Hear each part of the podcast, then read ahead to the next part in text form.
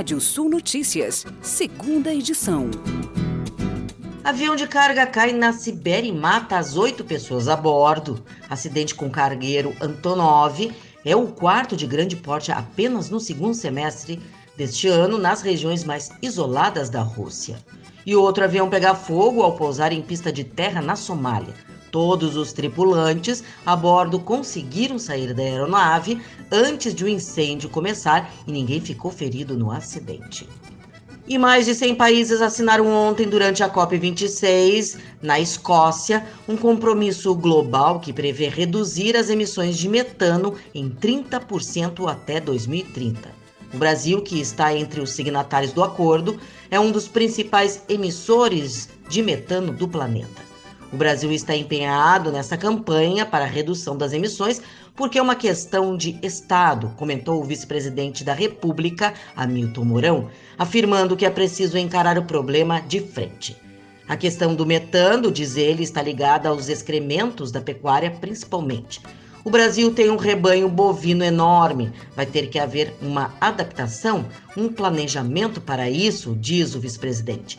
Já existem empresas que fazem a mitigação dos dejetos do gado, existe muito know-how e tem recursos envolvidos na ordem de 12 bilhões de dólares para auxiliar os países nesse processo, disse.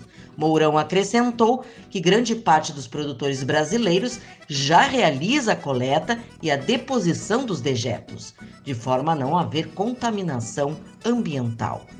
Também conhecido como inflação do aluguel, o Índice Geral de Preços Mercado, IGPM, avançou 0,64% em outubro. O número pode ser aplicado aos contratos com aniversário em novembro. A inflação do aluguel já acumula alta de 21,73% em 12 meses, segundo o Sinduscom. A queda menos acentuada dos preços do ferro e a alta do diesel, que compõem o índice, voltaram a acelerar e o GPM após retração em setembro. E o presidente do Banco Central do Brasil, Roberto Campos Neto, disse na tarde de ontem que as mudanças climáticas alteram nas análises de risco nos bancos centrais por afetarem a política monetária e também a estabilidade dos preços. Campos Neto participou por videoconferência de um evento do Pavilhão Brasil na Cúpula do Clima nas Nações Unidas, a COP26 sobre a agenda de sustentabilidade do BC. Campos Neto disse que cada vez mais os bancos fazem análise de como essa variável do risco climático pode impactar o sistema financeiro e, como consequência, na variação dos preços. E citou como exemplo o fato de que as mudanças climáticas têm influenciado no aumento do preço e no debate sobre um modelo mais limpo de produção de energia elétrica, bem como a produção de alimentos.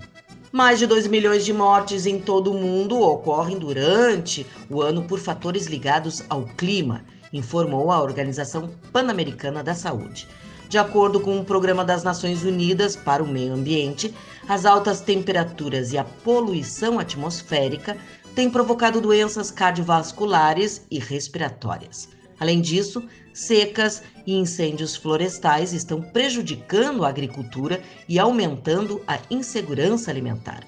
O clima extremo também desloca muitas pessoas de suas casas e força a violação de habitats naturais, o que resulta no aumento de doenças como Zika e Chagas. A busca de recursos financeiros para empresas teve alta de 16% em setembro deste ano no Brasil, em comparação com o mesmo mês do ano passado. A elevação da procura por crédito foi notada em todos os segmentos, com destaque para os serviços com 22,4%, seguido pela indústria com 12% e o comércio com 10,3%. Os dados divulgados ontem são do indicador de demanda das empresas por crédito da Serasa Experian. Em relação ao porte, as micro e pequenas empresas foram as que mais aumentaram a procura por crédito em setembro, em comparação com setembro do ano passado. E, como, e começou no primeiro dia de novembro o período de restrição à pesca de peixes nativos no Paraná que irá se estender até o dia 28 de fevereiro de 2022. São protegidas todas as espécies originárias do estado, como bagre, dourado, jaú, pintado, lambari, mandi amarelo, mandi prata e piracanjuva, pois a maioria delas está no período de reprodução, a chamada piracema. Não entram nas restrições as espécies consideradas exóticas, que foram introduzidas no meio pelo homem, como o bagre africano, o paiari, o black pass, a carpa corvina, o peixe rei, a sardinha de água doce, a piranha preta, tilápia, tucunaré e zoiudo, além de híbridos, que são os organismos resultantes do cruzamento de duas espécies. Os produtores de laranja, a fruta mais produzida no Brasil, amargaram duas quedas seguidas nas duas safras passadas. Para este ano, a estimativa inicial do Fundo de Defesa da Citricultura é para uma nova queda por causa do clima. Além da geada, a estiagem foi outro grande vilão enfrentado não só nos pomares de laranja, mas também de citros de modo geral. Ciente desse desafio enfrentado pelo setor, a indústria de insumos agrícolas está investindo permanentemente em pesquisa para aprimorar a produção no campo. Uma das soluções que está sendo muito utilizada por produtores de citros vem do litoral catarinense, em Santa Catarina. A tecnologia pertence à linha Impacto, desenvolvida pela empresa Sulgesso Maxolo, empresa de Imbituba, líder da industrialização e comercialização de sulfato de cálcio no sul do país. Lançado este ano, a solução é um fertilizante mineral, disponível nas versões briquetado e granulado, rico em cálcio e enxofre, nutrientes essenciais para os citros. Por 312 votos a favor e 144 contra, o plenário da Câmara dos Deputados aprovou na madrugada desta quinta-feira, em primeiro turno, o texto base do relator Hugo Mota da proposta de emenda à Constituição, a PEC 23/21 Conhecida como PEC dos precatórios, ela limita o valor de despesas anuais com precatórios, corrige seus valores exclusivamente pela taxa Selic e muda a forma de calcular o teto de gastos. De acordo com o teto base aprovado, os precatórios para os pagamentos de dívida da União relativas ao antigo Fundo de Manutenção e Desenvolvimento do Ensino Fundamental de Valorização do Magistério Fundef deverão ser pagos em três anos, sendo 40% no primeiro ano, 30% no segundo e também 30% no terceiro ano. E a quinta-feira, dia de TBT histórico, hoje, dia 4 de novembro, marca os seguintes eventos na história. Em 1737, o Teatro São Carlos, a mais antiga casa de ópera da Europa, é inaugurada em Nápoles, na Itália. Em 1847, James Young Simpson, médico escocês, descobre as propriedades anestésicas do clorofórmio. Em 1869 é publicado o primeiro número da revista científica Nature.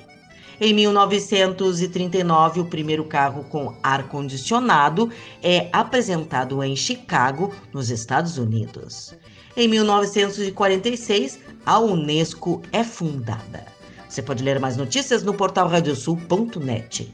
Pode ouvir esse boletim no seu agregador favorito de podcast. Eu, Kátia Desessar, volto amanhã às oito e meia da manhã no Rádio Sul Notícias, primeira edição.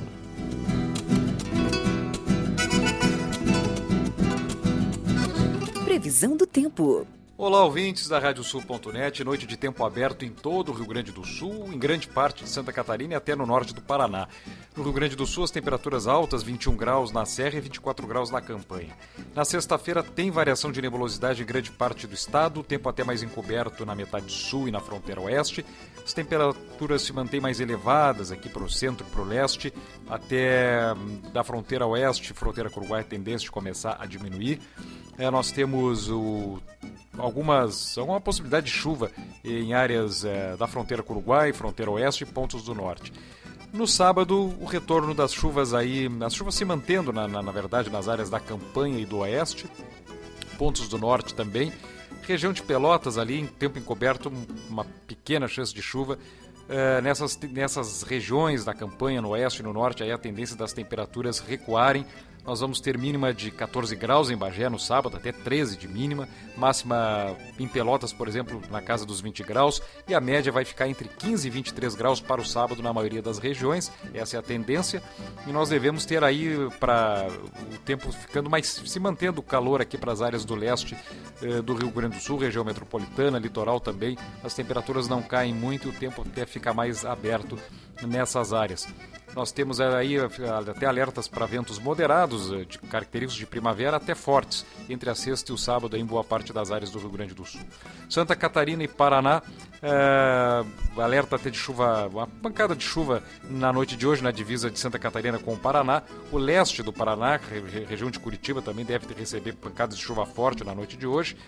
E nós temos aí para sexta-feira um tempo com nebulosidade para o leste catarinense, pequena chance de chuva, as demais áreas o tempo mais aberto. No oeste do, e o norte do Paraná, o tempo mais aberto.